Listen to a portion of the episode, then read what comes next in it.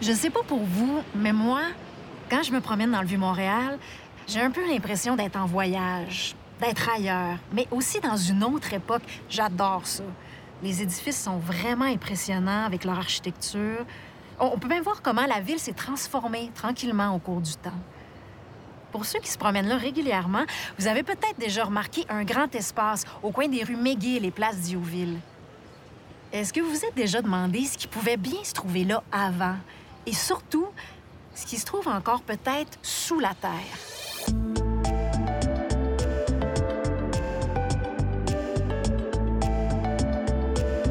Je suis Émilie Bibeau et vous écoutez Racontez Montréal, un balado de Pointe-à-Calière, cité d'archéologie et d'histoire de Montréal.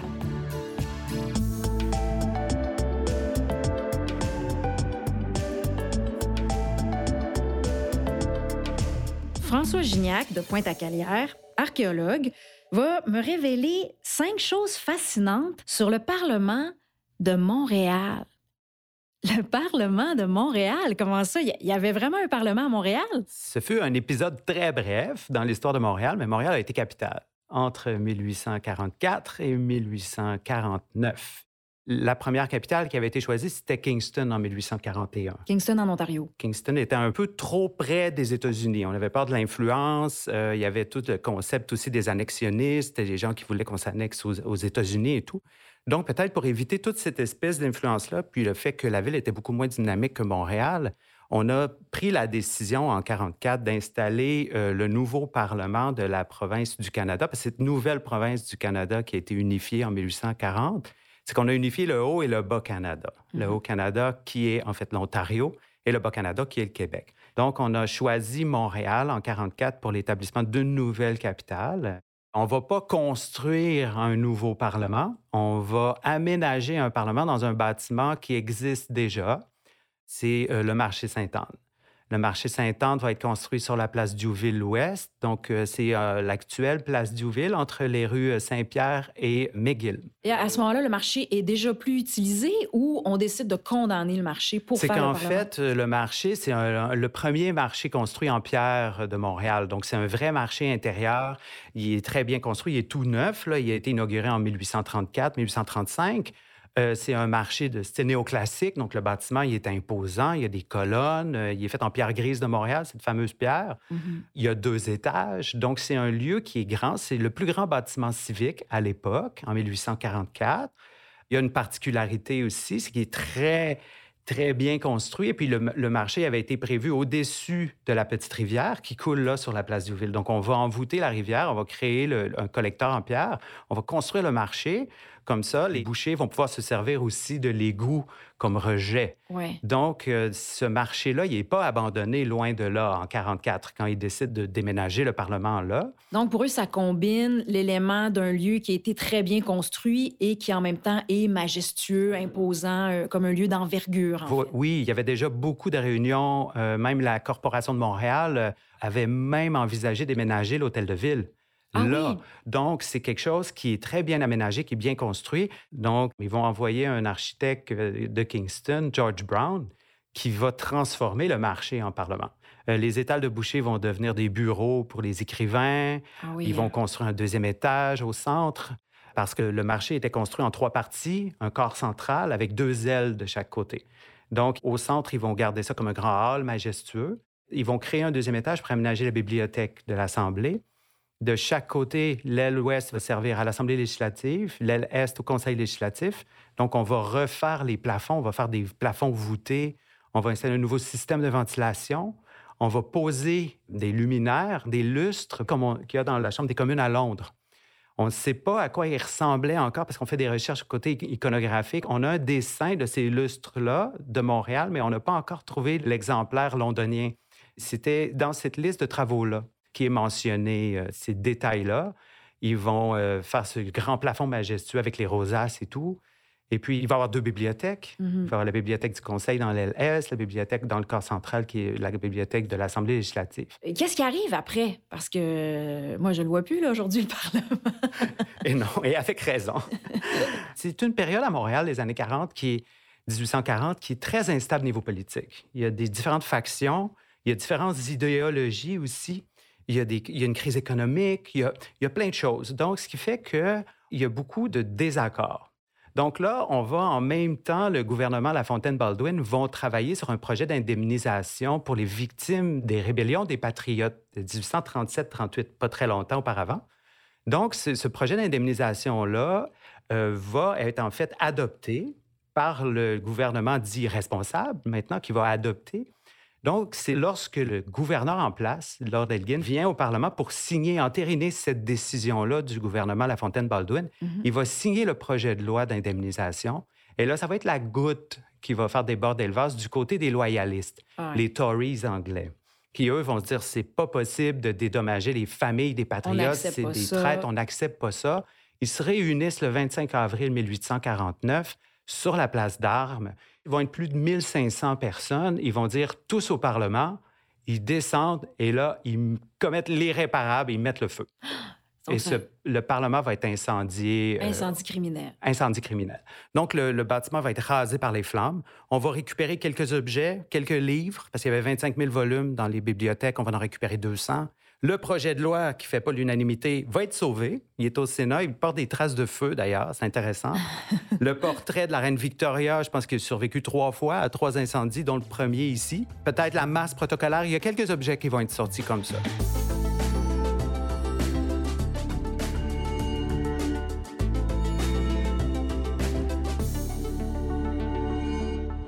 M'amène à vous parler de votre travail, à vous, les archéologues ici sur le site de Pointe-à-Calière. Est-ce que vous avez été les premiers à fouiller, à trouver des choses concernant euh, ce site-là? Non, non, loin de là. On n'a pas été les premiers. En fait, le site a toujours suscité euh, l'intérêt, hein, parce que surtout du côté des historiens et des archéologues, on se disait, mon Dieu, mais un incendie, il faut vérifier qu'est-ce qui reste en sous-sol. On a-t-il des traces de ce Parlement-là? Parce que c'est quand même un site important.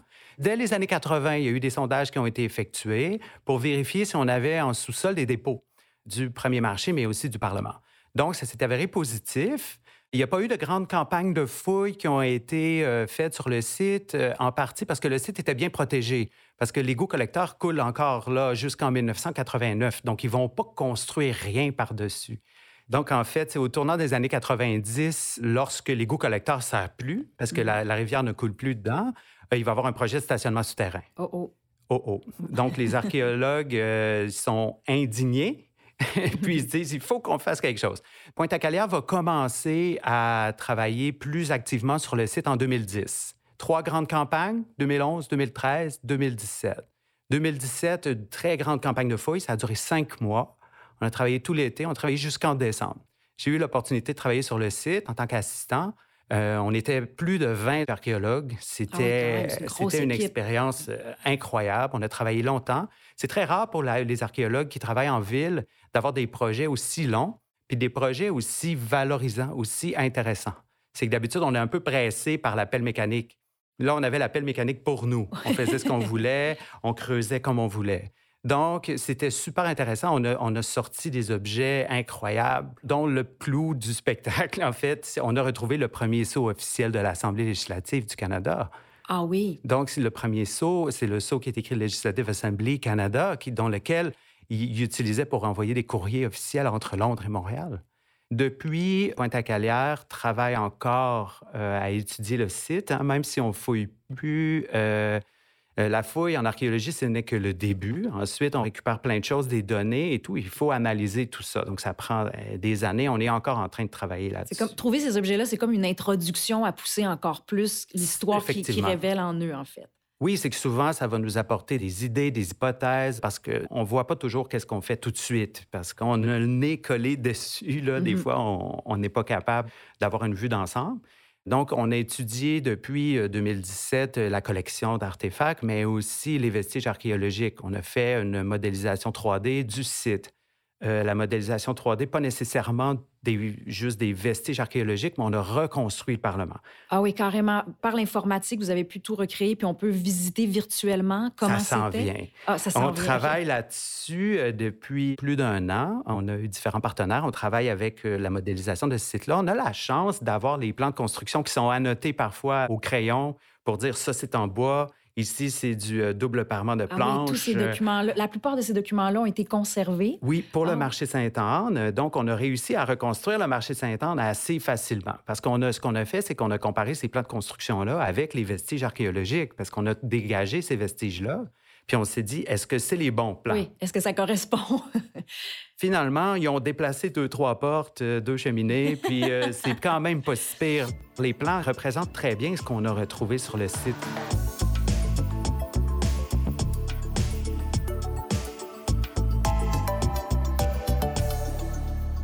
Dans votre travail, le fait que le site ait été incendié, c'est quand même un élément très important parce qu'on aurait tendance à penser que le feu détruit tout, puis à ce moment-là, que c'est un élément très néfaste dans l'histoire. Mais en même temps, je me dis, si on pense à un exemple comme Pompéi, qui a permis de trouver des artefacts absolument incroyables. Dans quelle mesure ici aussi le feu a été favorable, si on peut dire de cette façon-là, ou est-ce qu'on peut dire ça en fait? Oui, c'est certain, parce que la comparaison avec Pompéi est intéressante au point de vue de l'arrêt sur image. Hein. Pompéi, on a une journée précise en l'an 79. Bien, à Montréal, sur le site du Parlement, on a une journée précise qui est le 25 avril 1849. Donc, ce qu'on trouve dans cette couche d'incendie-là, ce qui n'a pas brûlé, parce que veut, veut pas, il y a des choses qui ont brûlé. là. Je parlais du seau officiel, Oui. bien, son manche en bois, il n'est plus là. On a trouvé non. juste la partie en laiton qui servait à étamper. Donc, cet arrêt sur image qu'on a, c'est ce qu'il y avait dans le Parlement quand il a brûlé, puis tout ce qui est tombé dans le fond. Mhm. Mais la seule différence entre Pompéi, c'est que personne n'est retourné à Pompéi chercher des choses. Non. Le Parlement, nous, après l'incendie, il est resté à l'état de ruine jusqu'en 1850, jusqu'en décembre 1850, où on a vendu les pierres. On a démoli les murs qui, étaient encore là depuis un an, un an et demi.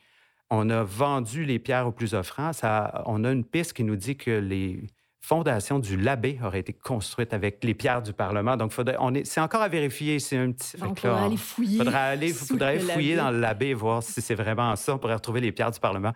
Bref, le bâtiment va être démoli. Fait en fait, on va récupérer les matériaux. On va sortir. Comme par exemple, lors des fouilles, on n'a pas trouvé de grandes pièces de charpente.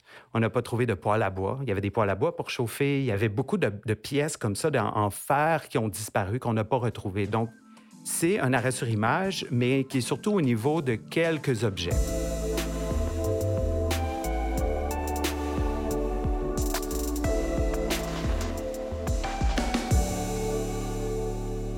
Parliez de la découverte très importante de- du premier saut officiel du Parlement.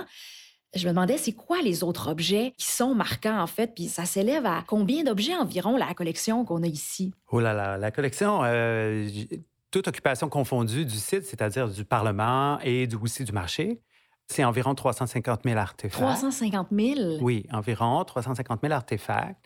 Beaucoup d'objets associés à l'occupation du euh, marché Sainte-Anne. C'était un marché de boucher, donc on a euh, des couteaux, euh, des crochets de boucher, euh, des ossements, parce qu'ils servaient aussi des caves comme poubelles, Mhm. comme euh, dépotoirs. Pour les archéologues, c'est toujours intéressant de fouiller des dépotoirs ou de fouiller des couches d'incendie, parce que dans les deux cas, c'est des choses, c'est des rejets. Donc souvent, euh, ça contient beaucoup, beaucoup de choses. Donc c'est très intéressant pour nous. Donc, ces 350 000 objets-là, il y en a certains qui viennent du Parlement, bien entendu. Le sceau officiel, c'est un des plus insoupçonnés qu'on pourrait trouver. C'est pas gros, hein? c'est 3 cm de long. Donc, c'est vraiment un petit truc en métal qu'on a trouvé dans le fond de la couche d'incendie. C'était comme un miracle. C'est comme un miracle, là, mais ça veut dire on a bien fait notre travail. Je pense que les archéologues ont bien travaillé. Ça, les livres aussi, hein, les livres de la bibliothèque qu'on a retrouvés euh, dans cette couche un peu euh, vaseuse qui a permis à la conservation des livres. Euh, quelques livres, dirais environ 80. C'est rare en archéologie au Québec qu'on peut retrouver des livres. Mhm. Donc, c'est quelque chose qui est très intéressant. Sinon, ce qu'on peut retrouver dans les bureaux, dans l'administration, des encriers, des crayons en graphite, mais aussi des éléments de décor, des fragments de lampes, des fragments de chandeliers, des pins à chapeau. Parce qu'on sait que lors de l'aménagement des travaux publics, on avait installé 500 pieds linéaires de pins à chapeau puis à, à cap pour que les gens puissent se découvrir en rentrant dans la salle. Donc, on a retrouvé de ces pins-là, on a retrouvé des fragments, des centaines de fragments de bols de toilette. Là, on va dire bols de toilette, mais de cuvettes de toilette, en fait. On ne sait pas trop à quoi ça ressemblait, mais on sait que George Brown, l'architecte des travaux publics, quand il va transformer le marché en Parlement, il va y installer 15 toilettes automatiques. Automatique. Oui, c'est des toilettes dont la chasse d'eau se déclenche aussitôt qu'on s'assoit sur le siège. Ah ouais, ben c'est étonnant pour l'époque. C'était très étonnant pour l'époque. C'est quand on a vu cette mention-là de toilettes automatiques, on s'est dit, mais ça ressemble à quoi? Donc, en retrouvant ces fragments-là, on s'est dit, ben là, il faudrait faire un travail de casse-tête 3D, puis essayer de remettre ensemble tous ces fragments de cuvettes de toilettes-là. Puis on a réussi à reconstituer deux types de toilettes différentes pour l'époque. On a retrouvé beaucoup de céramique associée à l'hygiène corporelle qui nous a un peu euh, fascinés parce qu'on s'est dit comment ça, l'hygiène corporelle? On a dans des un boîtes. Parlement, ouais. Oui, on s'est dit pourquoi dans un parlement? Là, il y a des cuvettes, il y a des bros. Euh, on sait que ça vient du parlement, c'est brûlé. Donc là, on se dit, là, c'était dans le bâtiment quand ça a mm-hmm. brûlé. Euh, des boîtes à brosse à dents, des boîtes à éponge, un, un support à savon. Là, on est comme OK. Fait qu'il y avait des gens qui faisaient leur toilette. C'est quand même étrange, ça. On a regardé un peu du côté des archives. On sait que dans le Parlement à Kingston, par exemple, le greffier, il y avait un petit stand pour faire sa toilette dans son bureau. C'était pas tout le monde qui devait avoir ce système-là. Au Parlement, on va trouver aussi dans ces fouilles-là beaucoup de vaisselle, ce qui est très surprenant parce qu'on s'est dit comment ça qu'il y a autant de vaisselle? Service à thé, service à dîner, euh, donc, on est bon, OK, mais on n'a pas nécessairement de céramique de cuisson. Comme s'il n'y a pas la marque d'une cuisine, mais il y a, la marque de gens qui mangeaient là. C'est ça. Mais euh, parmi cette vaisselle-là, on a réussi à émettre des hypothèses euh, sur pourquoi il y a de la vaisselle dans le Parlement. C'était quoi ces hypothèses-là? C'est qu'on sait en fait qu'il y avait une buvette dans le Parlement. C'est quoi une buvette à l'époque? Parce que maintenant, c'est un restaurant branché à Montréal. Ben, ça pouvait être branché parce que tu es quand même dans le Parlement, mais c'était mm. plus un comptoir où tu pouvais aller chercher des rafraîchissements.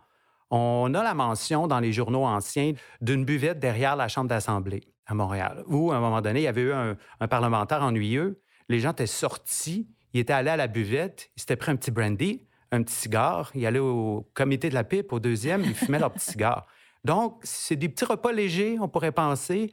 On n'a pas d'indication qu'il devait servir de la nourriture, euh, des, des, mets très élaborés, parce que le concept de buvette est vraiment un peu un concept de bar portatif qu'on installe dans une soirée de lancement, par exemple. C'est vraiment l'occasion de se rafraîchir puis de se distraire un petit peu, pas plus que ça. Pas plus que ça. Donc, ce qui explique pas nécessairement cet assemblage. On a trouvé un assemblage dans le corps central où il y a un gros service à thé, un gros service à dîner, beaucoup de vaisselle, beaucoup de céramique utilitaire euh, d'hygiène et tout.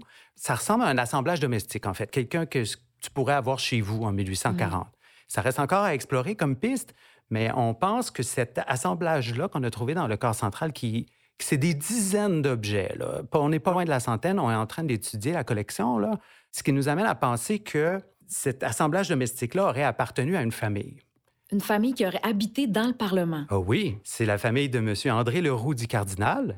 M. Cardinal était euh, le chef gardien ah, c'est pour ça qu'il y avait le privilège de pouvoir habiter là. Il y avait le privilège. Il n'y avait pas nécessairement le privilège, mais il a suivi presque tous les parlements canadiens euh, jusqu'à la fin de sa vie. Il venait avec l'endroit, en fait. Il venait avec l'endroit. En fait, il est dit par euh, son contemporain Louis Fréchette que c'est pas M. Cardinal qui est attaché au Parlement, mais c'est le Parlement qui est attaché à M. Cardinal. c'est comme si M. Cardinal ça va à Kingston, le Parlement va à Kingston. M. Cardinal va à Québec, le Parlement va à Québec. M. Cardinal vient à Montréal, ben, le Parlement est à Montréal. Donc, c'est un drôle de personnage. Il est décrit comme quelqu'un qui utilisait des, expressions euh, fascinantes comme euh, courbaturé sur la droite et frappé à la porte proxime. Monsieur le greffier siège dans ses indépendances privées. Donc, il, utilisait des mots qui n'avaient pas nécessairement de sens. Donc, quand on est arrivé à la reconstitution 3D du bâtiment, on s'est dit, mais on le met où, Monsieur Cardinal? on se disait, bon, ben là, il faut créer un appartement dans ce, dans ce lieu-là, qui est un lieu civique, qui est un parlement. On imagine mal Madame Cardinal revenir du marché avec un poulet, passer à travers les bureaux des écrivains, monter derrière le trône de l'Assemblée, puis s'en aller dans son appartement au deuxième mm-hmm. étage. Donc, on s'est dit, ouais, il faut que ça soit en bas. Donc, on s'est tourné vers l'archéologie puis nos découvertes, puis cet assemblage domestique-là qui contient énormément de... On dit énormément, c'est parce qu'on le regarde sous forme de fragments. On a des milliers de fragments, mais quand on les remet ensemble, on voit qu'on a un 12 couverts. C'est quand même beaucoup pour quatre personnes, mais bon. Donc, le corps central, c'est à date l'endroit le plus plausible pour installer la famille de M. Cardinal. Au sous-sol, là, Est-ce qu'il y aurait eu des entrées secrètes à ce moment-là? C'est qu'il y a des entrées au sous-sol. Le marché avait des celliers euh, de chaque côté, euh, du côté nord et du côté sud. C'était des celliers qui étaient loués à des particuliers. Puis, il y avait des entrées qui donnaient directement sur la rue. Donc, on n'avait pas besoin d'entrer dans le marché pour aller dans les celliers. Donc, on s'est dit, c'est un accès privé au sous-sol. Bon, c'est plus un demi-sous-sol qu'un sous-sol parce qu'on est quand même assez haut euh, par rapport à la rue. Donc, on pense que M. Cardinal aurait peut-être eu son appartement au centre, dans le corps central. Puis, c'est un lieu qui a des portes de chaque côté qui pouvaient accéder aux celliers de chaque côté. Donc, il y aurait peut-être eu un 3,5. OK. Un rez-de-jardin. Un rez-de-jardin.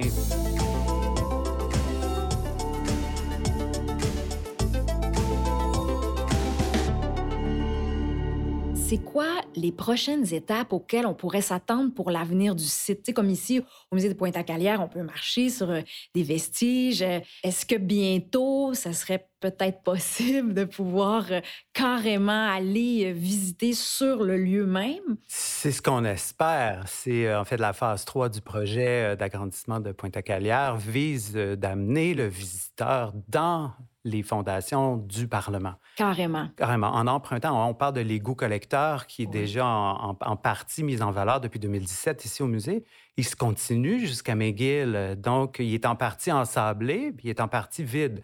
Donc, on pourrait le mettre en valeur pour amener le visiteur dans ce corridor euh, souterrain de 350 mètres et plus vers le vestige du marché Sainte-Anne et du Parlement du Canada uni, dans lequel on pourrait exposer ces objets-là qu'on a, dans, tant au niveau euh, collection ethno-historique que collection euh, archéologique toutes ces centaines d'objets-là qu'on a récupérés dans le Parlement.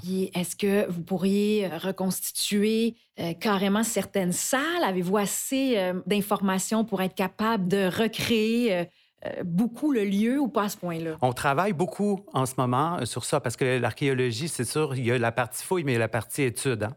Donc là, on, est en on travaille dans les documents d'archives, dans l'iconographie, hein, dans les, images anciennes, et aussi à comprendre tous les assemblages d'objets. Quel objet vient de où, représente quelle activité dans le bâtiment. Donc avec ça, on essaye de se recréer, en partie en trois dimensions, essayer de recréer l'intérieur du bâtiment pour éventuellement recréer des espaces soit interactifs où on pourrait entrer dans le Parlement euh, et voir en fait la disposition des objets où on peut imaginer les trouver avant l'incendie de 1849. Ben, j'espère pouvoir visiter ça bientôt. Moi aussi.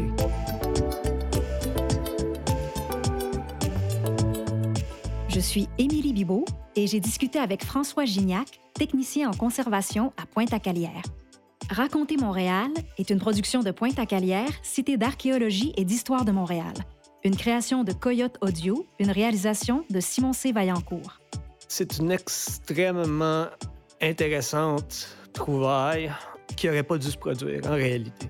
Les sols liés à la Fondation de Montréal sur une aussi grande superficie, c'est-à-dire la superficie d'un lot urbain complet, auraient dû être complètement anéantis par les constructions ultérieures.